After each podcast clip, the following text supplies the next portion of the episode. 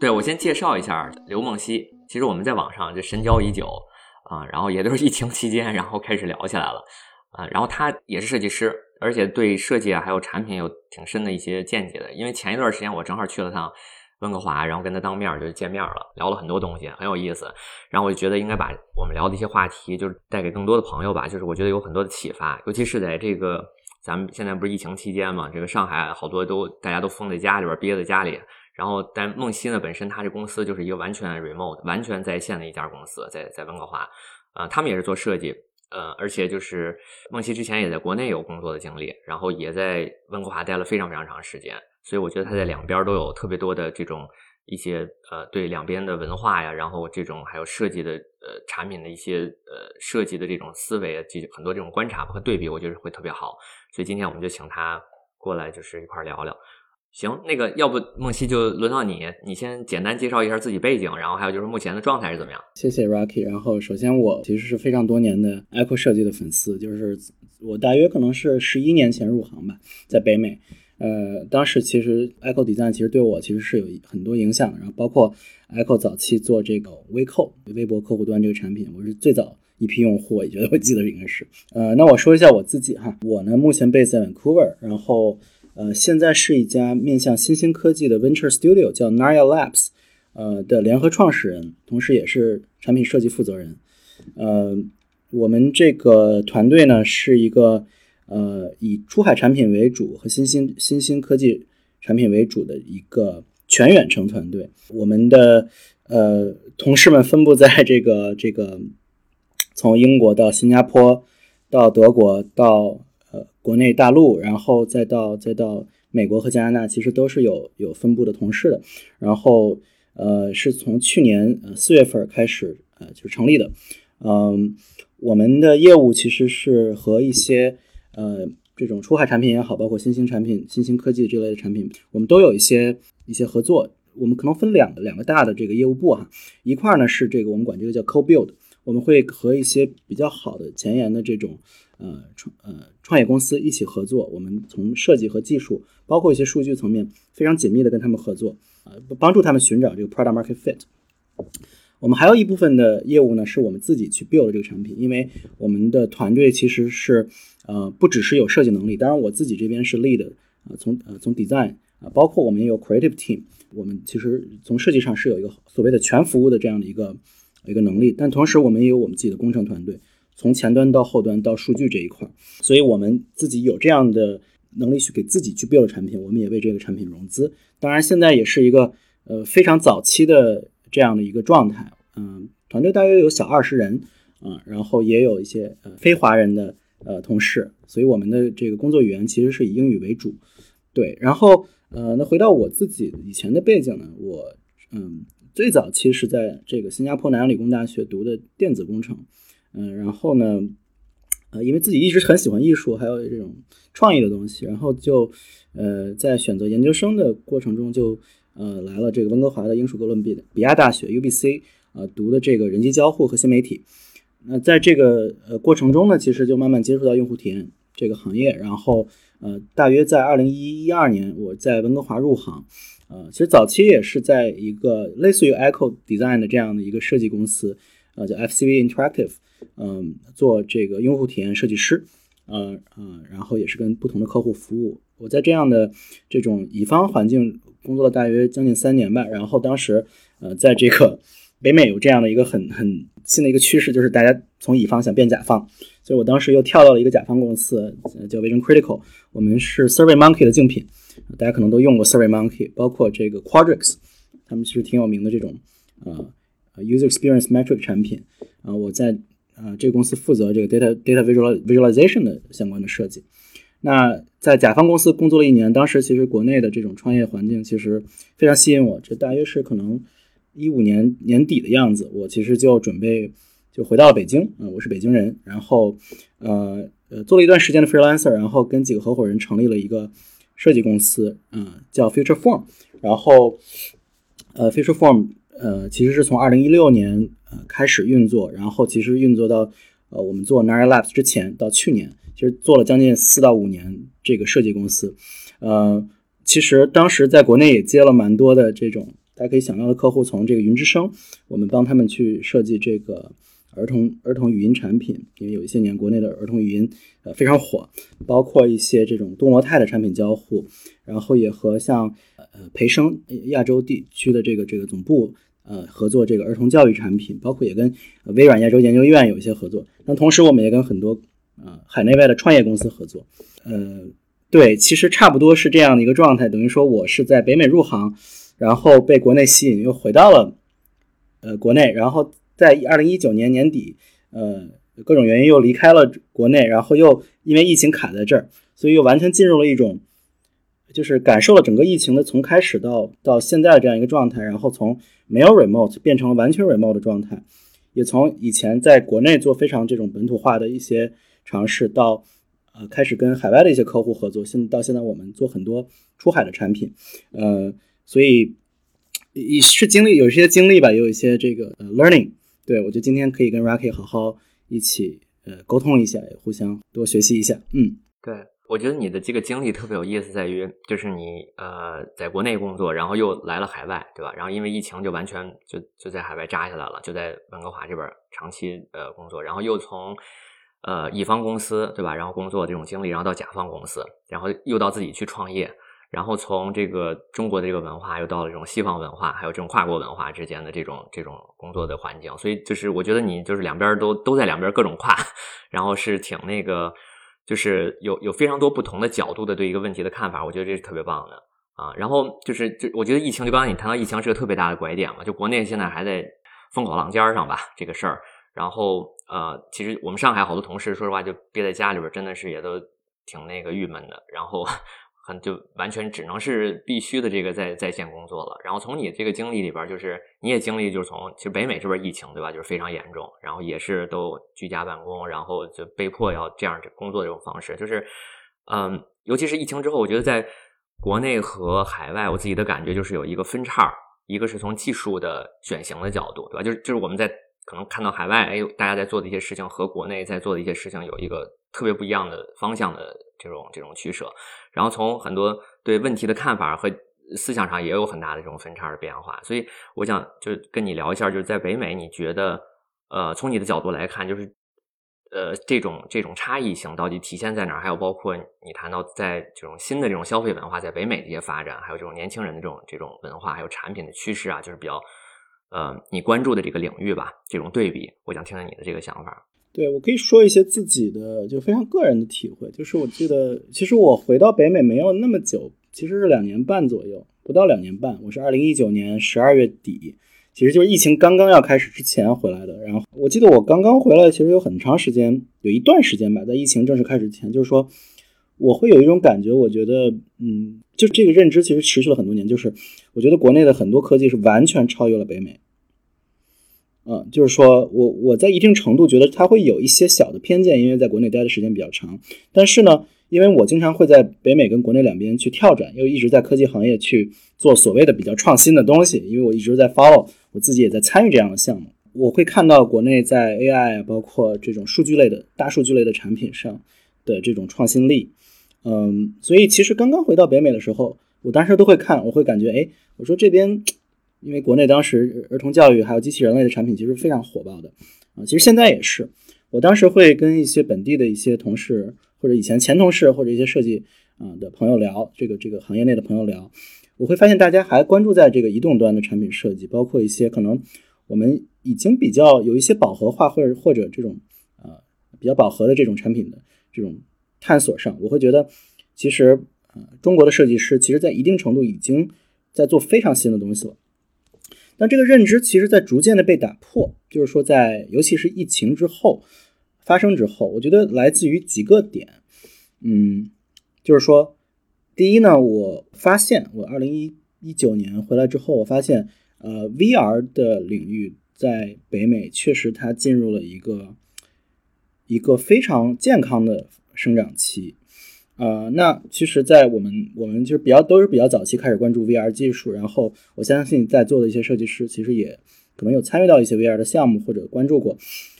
我觉得在二零一八或者一九年之前，不管是中国国内还是在北美吧，以美国为主，我们对于 VR 产品都是一种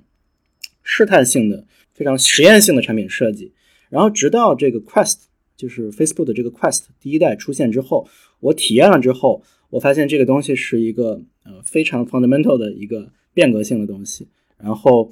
这是对我第一个嗯很大的一个刺激，那就是说，我觉得哎这边的一些。很多的这种这种，不管是人机交互还是内容层面，那就是这 content ecosystem 的这种沉淀，再变成一些实际的结果，变成一个从用户体验上边让我觉得，哇，这个东西小朋友或者我的父母这一代人已经可以开始去衔接的东西了。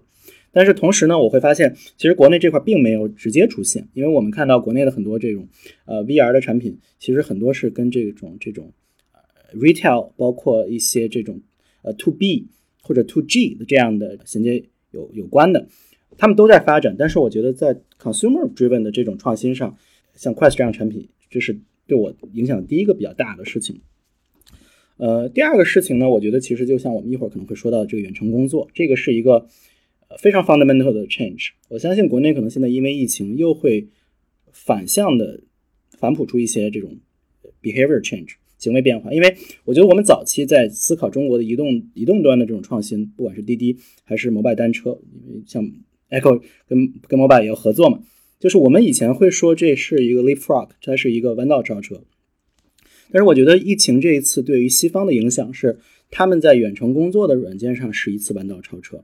包括呃工作文化上是一个彻底的弯道弯道超车，就是他们把自己也超越了。因为我说实话，我这个人呢，其实是非常。从性格上，我是非常希望能跟同事们见到的。那我以前在北京做设计公司的时候，我们当时在那个当代 MoMA 一个小的办公室，我需要每天十点之前到公司，然后同事们可能十点半之前陆续到。我每天早上开早会，我特别享受这种跟同事们见到、一起吃午餐的这种状态。我记得当时有一个同事，他回到北美跟我说，他非常想做远程工作。我其实就有点不解，我我我记得我内心的想法是，哎呀，这个你你太你太你太内向。你你知道，就是设计师是需要面对面工作的。然后直到疫情一发生，我也被困在这边。有一段时间，当时我还在做之前的设计公司，就是说我们找项目开始出现了问题。然后直到可能过了一两个月，有一个国内的创业公司，啊，其实现在做的也不错。然后他找到我们这边，然后说 OK，我们想做一款，其实是帮助远程这个会议开，呃，这种产业协会的那种开的大会的那种。协作产品，呃，我们开始合作之后，我就发现，OK，我自己在 Vancouver，他们的 CTO 在多伦多，然后呃创创始团队在北京，然后其实人也不太多，现在现在变得挺大了。这两年之后，我当时会有一个特别大的感觉，我说，哎，这个这个事情真的是可以这么做啊！虽然以前我们在跟客户合作的时候，比如说有香港的客户，也有一些美国的客户。我们是完全，比如说我们设计团队是面对面，但是跟客户是对吧？我们可能两三个月，香港的香港的客户会飞过来北京，我们会开一个 workshop。但是这次的不一样是，就是所有人都没有在彼此身边，然后我就在 Vancouver 的家里边，我的我的那个那个书房，我每天跟不同的同事开会，这个对我来说是一个特别大的一个呃影响，就是说我花了一些时间适应，同时。我记得是从二零二零年的三月份开始，我身边的公司的同事，从 Indeed 到 Microsoft，他们都开始尝试 Remote Work，大约是两年前。而而且这种过程我是非常记得非常清楚的，就是说这些不管设计师还是工程师，都是一种尝试的心态，就是那种感觉，就是 OK，哦，需要在家工作了，OK，我们适应一下，是那样的一个状态。那随着那段时间，就是这两年前的整个的一一个种子吧，这个事情开始发展。呃，我们如果关注这方面的产品，你就会发现有有非常多的软件，不管是 Figma 也好，还是 Loom 也好，还是 Discord，还是呃 Notion，对吧？这些这些远程工作的产品，包括 Hopin 也非常有，非现在做的非常大的一款这种这种呃 conferencing 产品，包括一会儿会谈到的 Gather，这些产品几乎就像雨后春笋般一样发力。就他们以前也是是存在的，他们在他们的领域是存在的，但是他们可能还没有找到一个大的 product market fit。那我会有一种很非常就是亲身体验，同时是一种反直觉的冲击的这种过程，就是说我参与到这个里边了，同时我也在做一些相似的产品，然后它在发生，这是对我第一个触动。然后通过这块开始使用一些软这方面的软件，然后我开始慢慢搭远程的团队，因为像我们刚刚开始跟国内，就是跟一些国内的，当时就是疫情刚刚复苏起来的那个四五月份时候，国内已经开始回来了，我还会跟北京以前的同事继续合作，对吧？我们还在还是有时差的，嗯，但是持续了一段时间，到了啊二零二零年底，我们合作了第一个北美的全远程公司。是一个美国的在波特兰的 startup，他们的这个 公司是这个完全就是创始人两个创始人之间互相认识，但是跟工程师设计师之间很多是完全没有见过的。现在想起来这个太 normal 了，但是当时其实这个东西对我来说是有一些就是不适应感，很多不适应感。我说哦，你们都没有见过，可以一起合作，但是我觉得哎，其实合作的还不错。然后这个团队他们又是一个非就是纯北美团队。纯美国团队就是只有一个华人，啊，算上我这边，啊，两三个。然后我为了这个项目，我招了一个在本地的 Vancouver 的一个设计师，然后也是虽然他跟我在一个城市，但我们合作了四个月以后才见到，因为疫情太严重了。但是我想说的点是，通过这次跟美国，就是跟这个美国全远程创业公司的合作，我又发现他们的一些是一些，呃，不管是从工作方式还是远程合作方式上的一些方法。他们怎么去用 GitHub，怎么去用 Figma，怎么去用 Slack，怎么去做 integration，怎么去做团建，对吧？这些事情又对我有一层的影响。那直到我从去年四月份开始，我们做了 Naya Labs，我们开始在全市，因为我的合伙人一啊一个在上海，一个在纽约，啊，然后现在的几几几个就是公司的就是这所谓的这个 leadership 的这个 level 的同事们都在以北美为主，但是我们几乎都没有见过。就大部分的人，大部分人没有见过，然后很多同事到现在其实都是完全的，我我我招的北京的一位 design lead 是到现在没有见过，我新招的一位 Toronto 的同事到现在没有见过，这些事情就慢慢的变得 normal 了，所以这个对我来说是一个，我其实，在就是我会发现人的适应能力是非常非常强的，就是我以前都非常清晰的自己会会评价和 judge 这些希望远程的同事，我觉得你们太自由主义了。就是，但是我觉得现在我也学到了，就是这个东西是可以成出现的，这是第二个我觉得很大的一个区区别。当然，我我说的是个体的例子。那我相信，如果大家去问一些纯美国的公司，不管是大到小，其实这个也也也，我相信大家的这种 experience 会很相近。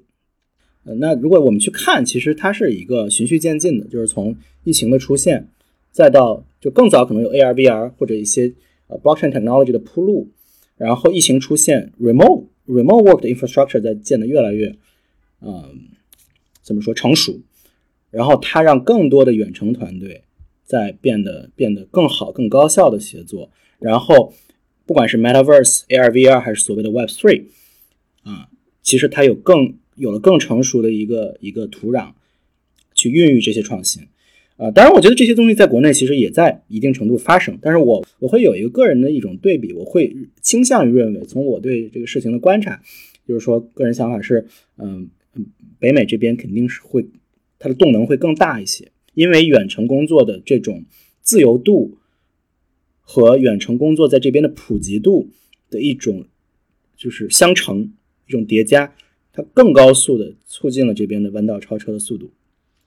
呃，我觉得这是在数字消费或者数字，如果我们说人人的行为是 behavior 来说，这是 digital 数字行为或者数字 lifestyle 数字生活方式的一种变化。那如果我们去说实体的，我这方面不是专家哈，我觉得这块其实我会认为实体的 consumer culture，呃，我的观察变化不是特别大。啊，我觉得起码在疫情过程中，其实大家都会更少的去买不需要的东西了，然后人会变得。简朴一些，呃，当然疫情之后可能会有，就是疫情结束之后，可能就是现在好一些了，会有会有一层这个这个，嗯，叫什么？就是这种冲动式消费，呃，报复性消费。但是其实过去之后，我觉得我会觉得在消费升级这一块，其实国内跟北美，呃，差异不是特别大。嗯，我觉得当然国内现在现在可能是因为这个封城可能会稍微慢一些，我的观察是，但是整体来说还是我觉得。数字消费升级跟实体消费升级，呃，如果去比北美和呃国内的话，我觉得数字消费升级的这种差异化会大于实体消费升级的差异化。嗯，这是我的一个感觉。当然，比如实体消费这块，可能我相信 Rocky 以前我听你们播客也说，比如说 Beyond Meat、Impossible Meat 这种这种呃饮食文化的一些创新，对吧？这种有机肉啊，或者这种食植物肉的这种这种诞生，包括嗯还有一些其他的消消费文化这种改变，它确实是在北美有一些不一样的东西，但是这块对我的冲击其实没有数字的生活方式的改变来的大。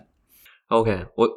对，我觉得挺好的，而且我觉得你呃刚才描述你自己的这个心路历程嘛，我觉得挺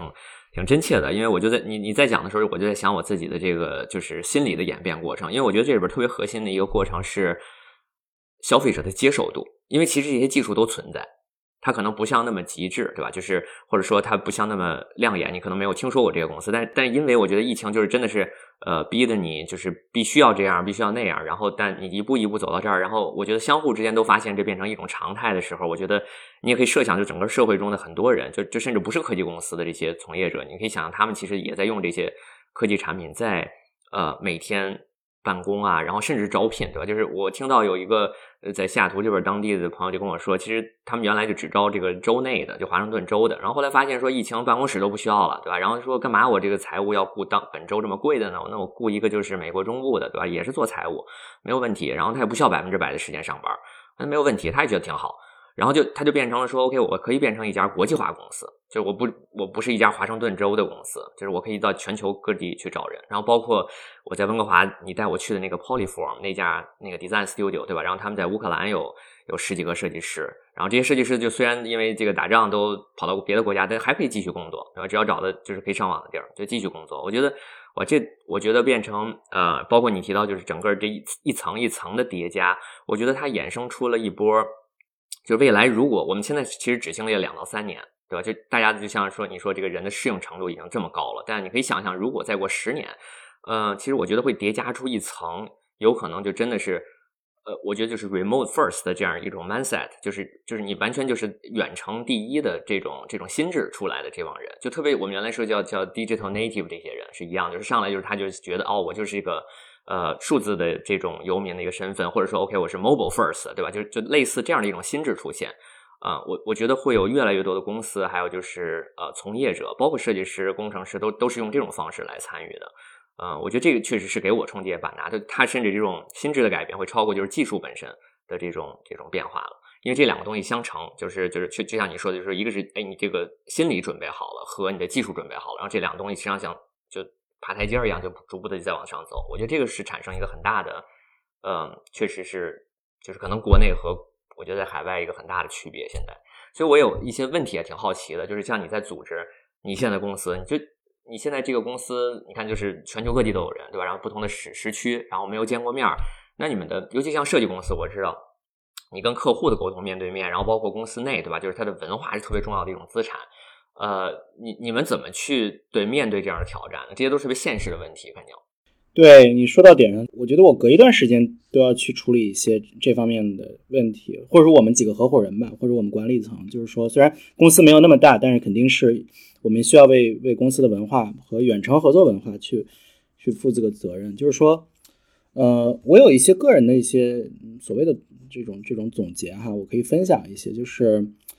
我觉得我们也是在一个摸索中，因为是我觉得怎么说，就是远程合作，它的好处是非常灵活和提升效率，包括我们可以结果导向，但是确实它有很多挑战，啊，呃，我我想说一下我们会做什么事情，去我们自己的一些一些目前的一些方法，去让一个远程合作团队去可以比较比较。有效的去去工作，当然，我觉得这个过程其实我们还在不断优化，这是个不断优化的过程。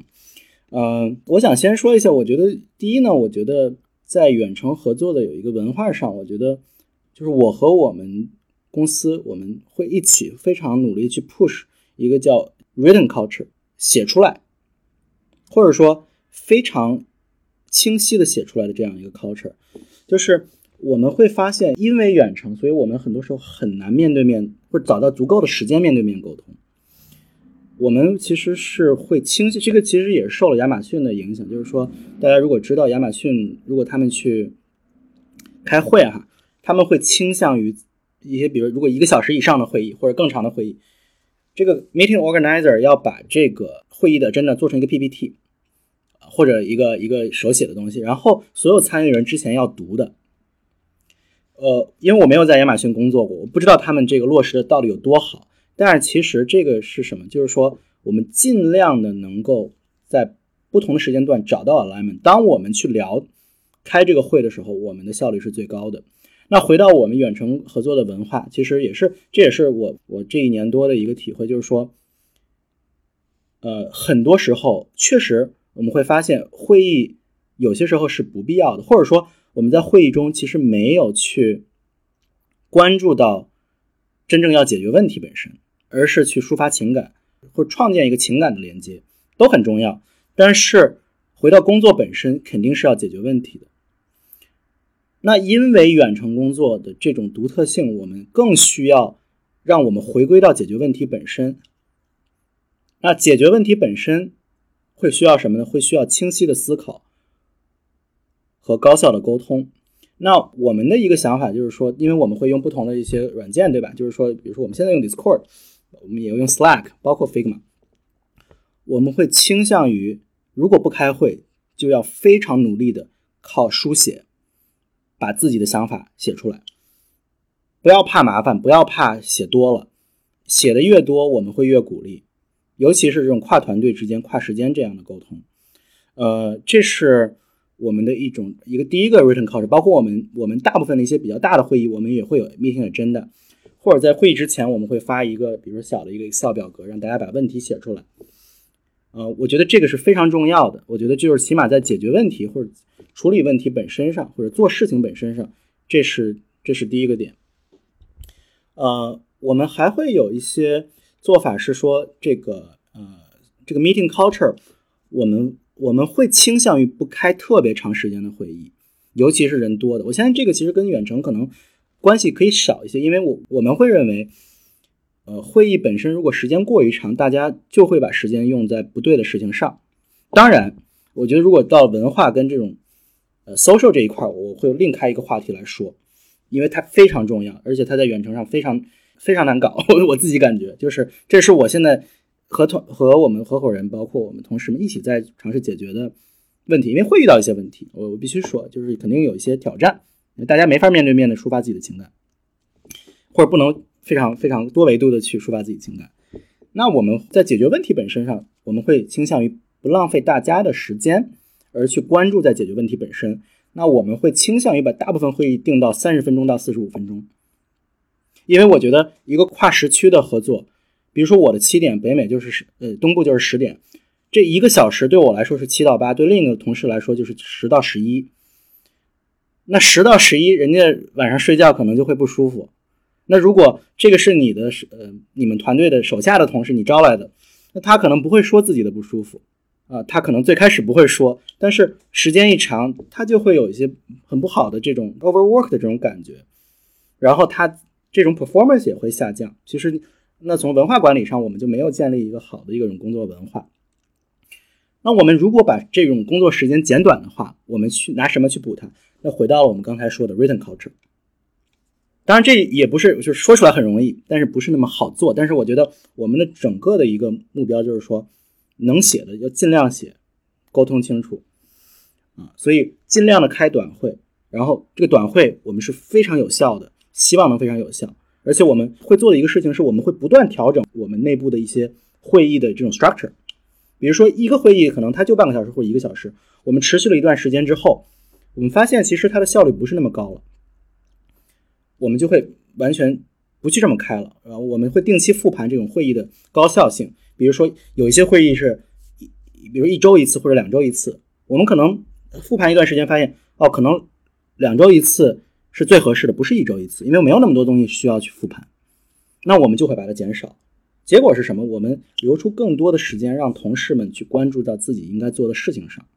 我觉得这个是我，就是我会觉得很重要的一点。同时，关于时间上，我会认为就是说，尤其我们不管是工程还是设计，其实它是创意性工作。我会认为，创意性工作非常重要的一点是让同事们进入一种心流状态。我自己也是这样的，也就是说，尽量不要去打扰别人，其实 Thirty Seven Signal 也是这样的，就是说他们他们在那本那个就是 It Doesn't Have to Be Crazy at Work 那本书上写过他们的一个方法论，就是说他们公司芝加哥总部安静的像个图图书馆。这个是挺奇怪的一个事情，就是很多很多公司会觉得，为什么不去去对吧？就是搞大家聊一聊什么的。但是他们的一个一个想法就是说，越安静的地方，人会越能进入一种深入思考的状态。然后，因为工作本身其实是需要，尤其我们这种创意性工作，不管是工程还是设计，是非常需要深入思考的。你能进入一种非常好的状态。那我觉得远程工作在一定程度其实是可以保护这种状态的。那同时，更少、更短的时间的会议，更高效的会议，也可以帮助大家找到这种状态。所以，这个也是我们在工作中尝试去 push 的一个点。嗯，这是这个 meeting culture。第三点呢，就是这个跨时区，这个其实挺难的，因为呃，如果是个三个小时的时区，其实还比较好 manage。我们现在因为有英国时区，有国内时区，有美西时区，还有美东时区。现在其实进入了一个非常难 manage 的状态，因为之前就会发现，比如说要英国的我们的 creative director 和我作为 design design director 和我们的 design lead 在北京，我们三个时区要在一起，必须有一方进行牺牲。现在就是说很难，比如说我的晚上，国内早上，英国那边是凌晨，那我觉得凌晨就太 crazy 了，因为确实之前开过几次这样的会议，我觉得会影响大家的工作的这种状态，因为没有人希望凌晨开会。那我我觉得就是说，当然作为 manager，你需要 take responsibility。我会做的事情是，我们在不断调优这种会议。如果有这种非常难搞的跨时区会议，我我会早起的非常早，可能就是七点钟，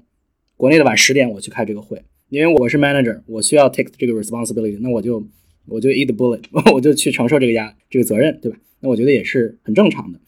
但是呢，我觉得就是就是说肯定。有人要 sacrifice 一下，尤其是这种非常难的这种远程，非常这种就是，而且这个要创建的比较 normal，就是比如说对管理者来说，这个事情也不是没有人希望整天就是起早贪黑工作，因为你进入不了好的工作状态。但是我觉得需要找到一些契机，就是可能这种会我们可能一个月开一次，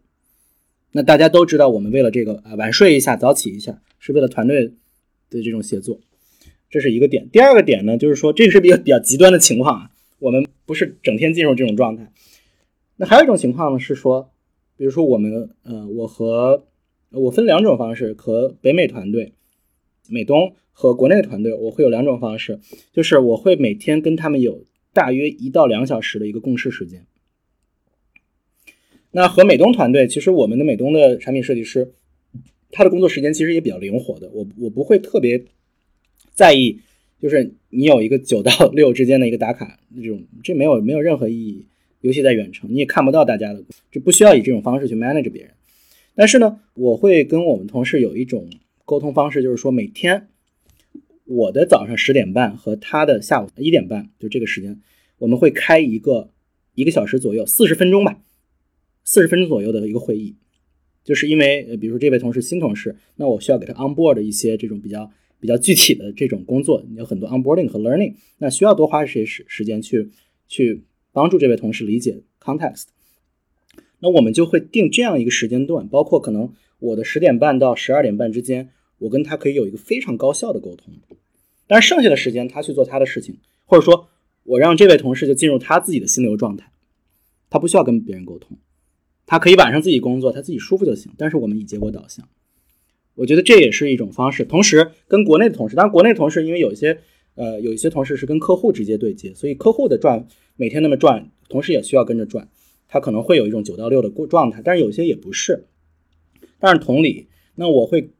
我会跟呃国内的同事会在他的早上，就是一个比较正常的一个时间，比如九到十一之间，我们有一个沟通，不管是微信打字，还是需要电话，还是等等怎样，我们。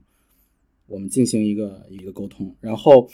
对，然后我觉得这是两方面。这个时间这块可能确实很难解，但是确实是需要尊重大家的时间。对，这是另一点。然后从文化建设来说也是非常重要的。我们还是会做一些，因为毕竟在科技行业嘛，我们还是希望去，就是 learning 还是很重要。对我们这种不管设计还是工程，呃，我们会做一些 town hall town hall，类似于这个 echo talk 这样的。我们会每两到三周进行一次，然后呃可能会有一些外部的一些 guest 会给我们讲一讲新兴科技的发展，呃讲一讲设计，讲一讲技术啊。然后呢，我们也会组织一些非常短的小 talk，就是几乎演讲者不需要准备太多，可能三到四十分钟的去跟我们沟通，然后去跟大家讲一讲，比如说啊是一些工作的复盘，或者一些新兴的技术的一些趋势、设计的趋势啊。这块也是我们现在在在做的两两件事情。然后，嗯，从 social 角度呢，我因为因为大家很容易进入一种远程工作的一种纯工作状态，然后甚至这个 team lunch 或者这种午午餐是一个非常奢侈的事情，但是我们还是会尝试创建这样的机会，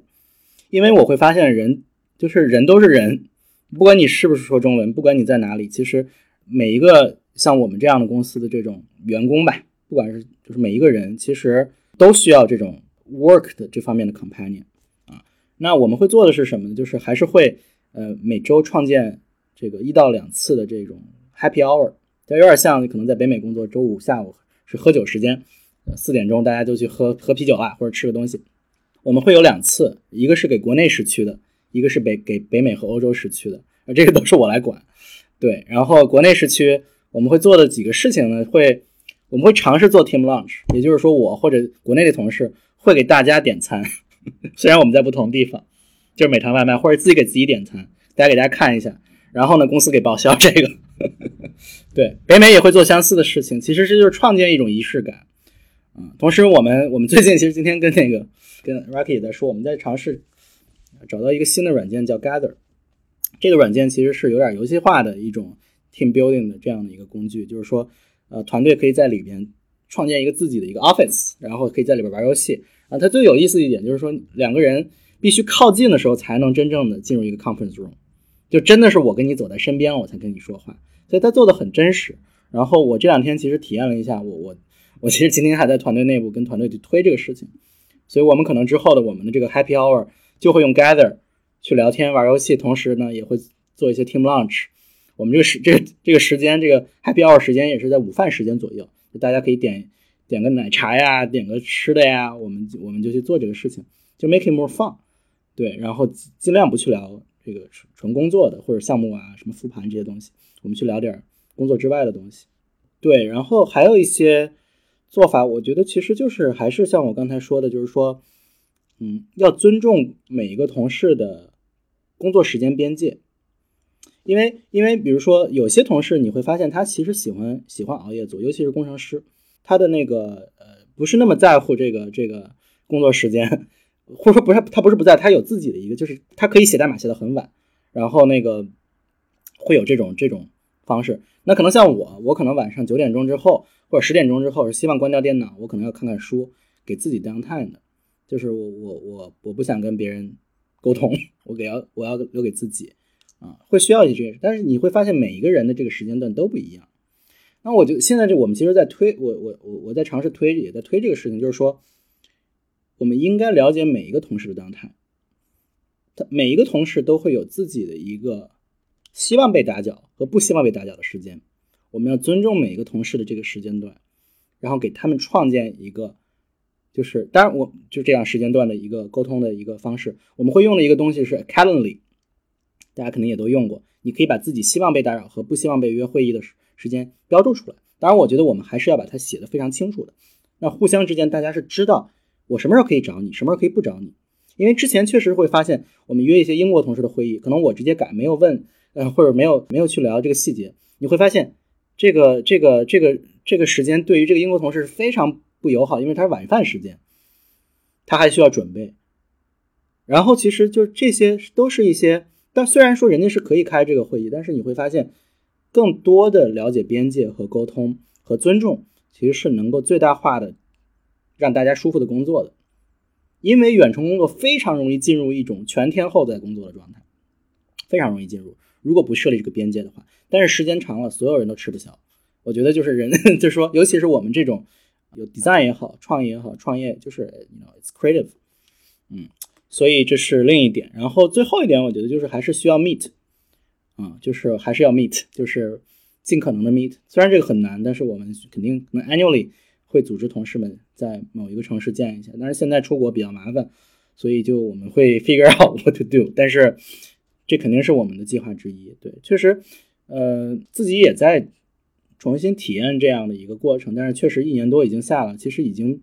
已经很适应了。但是，呃，有些时候你会发现呢，就是我觉得也是有，就是也是另一个我想提供的点，就是说，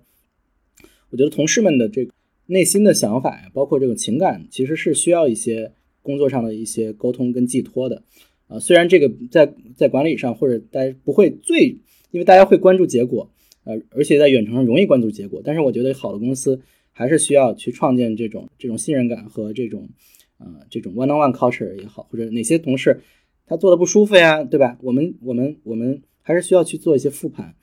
那这种这种合作的复盘会，所以我们在不同的项目上都会去进行一些复盘会，复盘会上尤其就是。IC 啊，这个 independent contributor 这样的同事会把他一些不舒服的东西说出来，然后呃呃去跟大家沟通。我觉得其实这也都是，我觉得这一块其实跟远远程不远程没有太大关系。但是我觉得远程，我的一个 learning 是就是很容易疏忽这个事情，就是你以为你在沟通，你以为你了解了，其实你不了解。啊，就我说的比较实际一些，就是同事们的，因为我我觉得我做管理比较可能偏偏多一些，其实还是要了解大家的内心的想法的。因为我觉得这种信任感和这种工作，嗯，是需要一些这方面的，就更深层次的。那我们可能会在这种沟通上，会在 one on one 上做的比较多一些。啊，我觉得我想说的就是说，这是一个不断迭代跟调优的过程。我我觉得我们团队还在不断调优跟迭代，几乎是每两三周都会有一些变化。那大家其实也也在不断的适应这一块。像我们最近 on board 的新同事，呃，在北美，在多伦多。我会以为他很很很能理解我们的远程合作文化，但是后来发现他非常他不是非常不了解，他说他确实是有不理解的地方。我是跟他合作了几周之后，我们 one on one 的时候才发现他有很很多的不能说不适应，是一种新新的东西对他来说。那我我作为一个管理者，可能就需要去聊，去去聊你在哪些方面不舒服，或者说需要被调优，或者我告诉你怎么去。就是在怎么跟别人合作方面，也会有了一种新的 onboarding，怎么去使用工具，怎么去创建一个 protocol。呃，我我我觉得我们可能也需要做的事情是把它记录成一种 SOP，啊，就是把它用 written culture 把它写下来，更好的去 onboard 同事。所以这个也是我们在不断调优的过程。我我觉得特别好，我觉得特别好。对，因为我觉得在我我听到的就是，呃，你在真的就自己实践这方面有很多呃。特别真切的心得吧，因为这些东西，我觉得只有真正你作为一个完全 remote 团队的这种真实的管理者的时候才能面对到。然后我有几个就是想去呼应的点，就第一个是，其实当我们谈到嗯，就是 remote，就是说呃叫做远程工作的时候，大家非常多会会反映成说，OK，我们在一起开会就实时。但实际上，我觉得远我们在谈远程工作的时候，反而是在谈异步，就实际上是异步工作的能力。实际上是高于实时的，就是就是我们如何去管理自己的时间，管理自己的效率和并且每个人之间的配合。所以其实那些看不见的，就是见不到面的那些时间，才是真正的我觉得叫做就是远程工作最最主要的组成部分。就如何去管理它，对吧？就是是一个很很重要的环节。然后第二个点就是你提到，我觉得我自己有一个感触，就是说，呃，在线的会议实际上是将效率和情绪分离的，就是就是因为因为在线会议都就比如说我们俩为什么要约一个 Zoom，就是非常。Intensive 实际上是，就是你你是有目的性对吧？你有问题了，然后咱们来去解决这个问题，然后而不是说 OK，咱们开完这个会，哎，我发现你好像有点问题，中午咱们吃个饭聊聊吧，就可能把一些情绪的东西、情感东西，就是它它是就是连贯性的在一个场景里面解决掉了。但实际上在在我们这种在线沟通当中，就是你必须要就是 intensive 这些东西要要更加的有效率，而你可能但是仍然要开辟出一些就是如何跟有情绪的管理，对吧？有这种文化的。文化呀，组织的这种建设的，就是独立的这部分，所以它的它的方式可能是分离的，它不是一个就是你能够连连连续性的在同样一个环节里面把它解决掉的问题。所以我觉得你你刚才说到那些实践，我我觉得在好像呃就就在反映如何去解决这些特别现实的问题吧。这是我刚才谈到几个我我听到我的学到的地方。另外我特别好奇，就是刚才对也有我们那个在线的，就是几个我们朋友就问一些问题，就是你能。聊一下，就大概你会用到哪些工具吗？比如刚刚你谈到 Gather Town 是吧？就是那个一个，我觉得那也特别有意思，就它加入游戏化的一个，就是同时这种同时在线感这种东西。然后还有像呃 Calendar 里是吧？然后就是还有还有哪些你觉得特别实用的一些东西，也许可以帮助大家在远程上。对，觉得其实大家都知道的 Figma、Notion，我觉得可以不说，对吧？但是我觉得我们会用 Notion 做一些 brainstorm，这是我们的做法。比如说 Creative Team 跟 Design Team 会把 UI 放放出来，放到上面。可能 No Figma 上面会有一些针对的沟通，但是可能比如说我们去 align 一些 create Direction 的时候，我们会把 Design Principle 放到最上边，然后一些 UI 的图放到下边，然后我们进行这种 comment 异步的 comment。然后不同的人都会在上面写自己的想法，比如说一个同事 review 了这个 UI 的方向，他觉得哪个哪个好，哪个不好，为什么？我们会把这些都整理到一张大表上，这是一种我们的合作方式，而且我觉得很有效，因为其实就像有一个 canvas 一样，大家把想说的东西都说出来，然后你可以看到这个东西，你可以看到大家的沟通，就像我把它变成一个黑板了，我把我的一些想法针对这张图全写出来，会比 Figma 会更更聚焦。对，当然 Figma 也非常好用，包括 Figma Jam，我觉得这个其实都大家，我相信大家都在用。呃，这是第一点。第二点呢，我觉得在使用 Zoom 和呃腾讯会议的时候，我自己有一个经验，我非常喜欢用批注，就是有一个小笔去画东西，尤其是在设计的会议上，我会发现这样其实非常有效率。包括你要沟通一些界面的一些使用语言等等等等怎样，这是第二点。呃，第三个是在协作上，我们会。呃，非常鼓励录屏，就是使用那个 Loom。呃，我相信国内也有相似的软件，就是飞书，呃，就是飞书团队他们应该也在，就是字节也在做相似的事情，我忘了名字了。啊，就是尤其是针对于异步、非同一时区的写作，或者是跨团队，比如说设计师跟工程师、工程师跟设计师的沟通，我们会非常倡导 Loom。Loom 本身其实是有非常多的这种。就是你可以录一个五到五到六分钟，六到七分钟的一个一个对话，对吧？就是自己跟你跟你同事讲的这样一段话，然后发给大家，其实是省了开会的时间。但是我们 review 之后，它的好处是你可以来回听，然后你可以批做批注，然后再给反馈。当然，它的它的不好的地方，它的反馈弧比较长，但是我觉得没办法，因为如果时区不一样，比如同国内同事汇报给你做今天的工作有问题。去做了 Loom 就会比你等他醒来你去聊要更有效，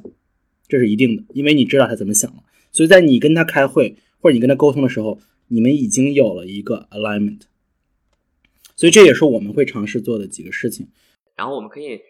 聊聊，呃，我觉得轻松点话题。刚才这些我觉得关于工作啊，我觉得分享真的特别多，真切的一些。技术吧，还有一些 tricks，我觉得都特别好。那个、那个，那你能最后我们再聊一个话题，就是你能讲讲，因为你在温哥华待了很长时间了，然后我也是，虽然我第二次去温哥华，但但实际上第二次才是呃更更深入的，就是你带着我，对吧？就去看很多东西啊，告诉我有些好玩的东西，然后我觉得也更深入的对比。其实我感觉温哥华就加拿大和北美，虽然就就比如说西雅图和温哥华就两个小时车程，还是非常不一样的感觉啊，至少在很多。对，就是城市的感觉方面，你对这个肯定会有更深的了解。就是你能讲一下温哥华对于你的意义，还有你自己的感受，还有就是尤其设计环境啊这些方面，就是是是怎么样一个状态？我觉得这边是咱们设计师同事比较多吧，我觉得或者对设计感兴趣的，我觉得这这块是一个很独特的地方。就是首先，加拿大跟美国是一个看似相同，但是其实有很多不同的地方。嗯，我觉得美国有很强的这种凝聚力文化，就是说大家。有一种美国的标准去做事情，然后当然它的创新非常非常强。加拿大可能会更像，它是一种，就是他会希望你做自己，或者你比如说你是中国人，你就按中国的方式生活就是了，你不需要变得我一样，因为我还想成为你，就是 就是加拿大人的心态是这个样子，他不会需要你，你怎么不像我？你为什么你赶紧变上我？他是说你就变你，你就安 安心做你自己就好。然后如果我运气好，我还可以学学你的样子。首先，加拿大跟美国会有这样的一个区别，我觉得这是第一点。但是呢，我觉得创新文化上，如果真的去说温哥华的话，嗯，它会跟西雅图还有旧金山会稍微有点像，因为都是西海岸。那我会觉得西海岸首先它就是非常 liberal 的，然后非常呃就比较尊重设计的，它有它有更少的 old money，更更多的 new money。呃，温哥华其实一直是一个呃非常适合设计师发展的城市。第一，它有很好的设计院校。啊，不管是从 Emily Carr 到 SFU 到 UBC，他们交互设计其实都蛮强的。嗯，其中 SFU 是北美唯一一个交互设计、人机交互从本科到博士后都有的一个专业，就是全全北美就这么一个大学，美国其实还没有。然后，嗯，对，然后这边其实有蛮多很独特的设计公司，其实最有名的一家，呃，一家小设计公司，其实呃叫 MetaLab。嗯，如果大家知道这个北美创业圈的一些故事的话，就是说他们早期定义了 Slack 这个产品的品牌设计跟初步的一些产品设计，然后包括一些很有名的产品，他们他们是当时北美的这个呃设计公司里面最独特的一家公司，然后他们就安安静静的在温哥华出现，然后呃，当然现在这个 Web 三领域非常有名的一家公司叫 Dapper Lab，呃，其实也是就是说他们现在从 NFT 到到这种娱乐化的 NFT 吧和 Blockchain 的产品，他们是现在可能是北美第一，我觉得最强的公司之一。呃，也是温哥华出来的。同时呢，这边的呃，其实这边的科技产业不是那么大，嗯，而且大家都互相认识。然后我觉得还有一些点就是，哦，这块的这个 AR 跟 VR 还有游戏产业非常强，因为之前从 Ubisoft 到 EA，嗯，都有这边就这边都是。非常强的地方，包括以前 Pixar 在这边 也也有分布，呃，所以其实它有很强的游戏设计跟这方面的创意，还有技术人才。所以现在其实 Vancouver 变成了一个从 Web Technology 到 Metaverse Technology 都非常强的一个地方。这边现在 Unity 有一个非常大的 team，他我最近看了一下，他们在招 Unity Lab 的一些 Metaverse designer，大概有二十个 open position。不比美国少。美国 Bellevue 那边其实有一个很大的 team 啊，我认识一些人在那边，包括 Oculus。但是其实 Facebook、Unity 他们都在 Vancouver 有这种 AR 领域的一个发力的点。当然这边的 Web 也很强，从从 Microsoft 到呃就是普通就是这个这个 Sorry 那个 AWS 就是 Amazon 这边有非常大的分布，因为这边离 Seattle 很近。嗯，对，所以其实我觉得是一个。你要真的跟硅谷比，那我觉得可能或者跟跟北京对吧这样的科技产业比，那肯定不是一个 scale 的。但是从一个人口比例不是那么，就是温哥华大温地区大约有五百万人，然后温哥华本市只有六十四万人还是七十万人左右吧。然后其实 Vancouver 是有比较好的一个设计跟科技的资源的。然后现在呢，我们也会认为就是说它在 NFT 和 Metaverse 这块会成为或者已经在逐渐成为北美的一个非常重要的中心。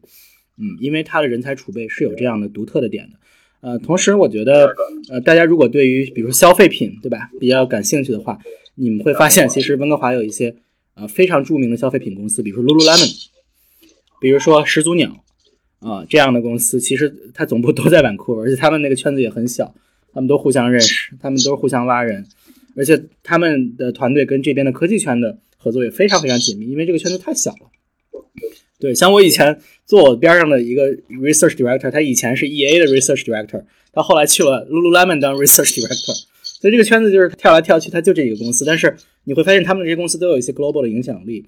但这个是这本身本身 Vancouver 又是个比较小的城市，嗯，我觉得呃 Vancouver 可能对对我来说，比较 personally speaking，就是说是呃帮助我这个设计观，包括一些科技或者设计这个一个成型的一个地方。对，呃，它影响了我还是挺多的。然后这边其实是很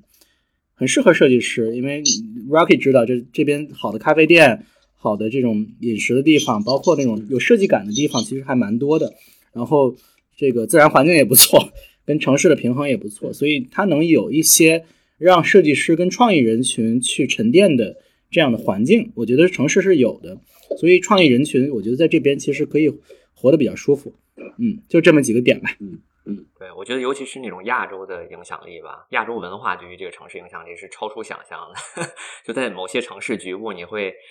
你真的不需要说英文，对吧？然后它基本像香港一样，就这这我特别强的感受，因为我在西雅图完全不是这种文化，就你不可能出现这么高密度的这种呃亚洲文化的这种这种影响力。我觉得，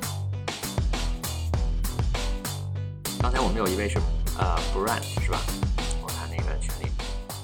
哦 Brand，OK。哦，Brent，你想说？哎，哎，然后刚才听了那个两位老师的探讨啊，我觉得就是有一个点，我个人很想请教一下。呃，因为梦琪老师也是在北美和国内的北京的这个呃产品设计创业，还有是这个呃体用户体验这个行业都有很深的经验。我其实想请教一个关于可用性测试的问题，就是说我们其实自己也是一个，我们自己认为我们是一个咨询公司啊，就是我们是想去给客户。去 sell 就要授人以渔，就是教他们这个产品设计的方法。啊。然后我们之前就发现，其实挺多我们认为很传统的客户，他们其实对可用性测试、对这个量化的去测量设计的效果这件事情，他们其实非常非常认同的，因为他们以前可能从来没有接触过这样的方法，就国内的客户哈。然后我们当就是说发现，觉得这个事情呢可能是一个机会点，比如说对标美国的这个呃 Nielsen Norman Group，或者说像 User Testing 这样。的呃 SaaS 化的这个平台，所以说想呃请教一下您对这个事情的看法。比如在国内，我们如果去考虑从这个可用性测试这个很细的这个点去入手去做相应的一些业务的一些尝试，好，不知道您认为这个在现在的这个国内这个市场是不是成熟，有没有可能有这个 product market fit？好，另外就是说从这个形态上哈，也也能否请您分享一下，比如说您觉得在国内和呃，北美或者说这个其他的这个设计的这种环境下，大家对于可能性测试或者说 user testing 这样的一种设计中间的一个方法，把这个东西的普及度或者说大家对它的价值和效果，呃，就是看待上面有没有什么不同？好，谢谢。对我，我我入行其实就是做可用性分析这种分析师入行，因为本质上我不是学设计的背景，工程背景，所以我在公司内部其实证明了自己的设计实力，才开始做这交互设计。嗯。我觉得长话短说吧，我觉得这个问题其实已经有很多公司探索过了。可能我们，当然我相信 Echo 团队也探索过相似，对吧？就国内其实有蛮多的设计公司，就是说在提供这些服务的。就是说你也提到了 Nelson Norman，呃，我觉得 Nelson Norman 在北美的一个状态是什么呢？他们，呃，他们变更多是以像一个培训型的一个教育机构，嗯，他们更多是在卖自己的一些经验的这种 expertise。他们非常擅长 complex application design，嗯，其实这也需要可用性这一块儿。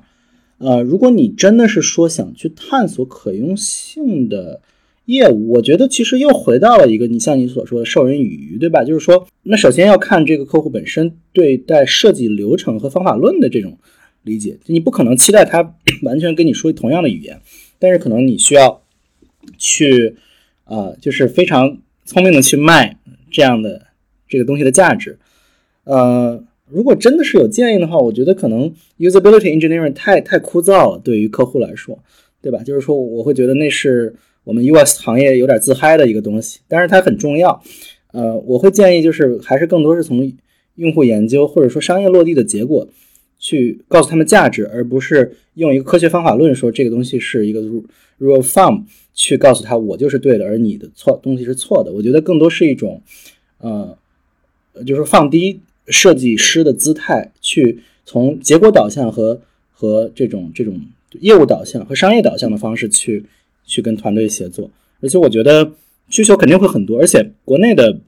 很多产品，呃，我觉得相比北美或者在一定程度相比北美，它的数据量更大，它的软件的复杂性可能会更高一些啊，确实是这样的。所以如果切这类客户，我觉得，嗯。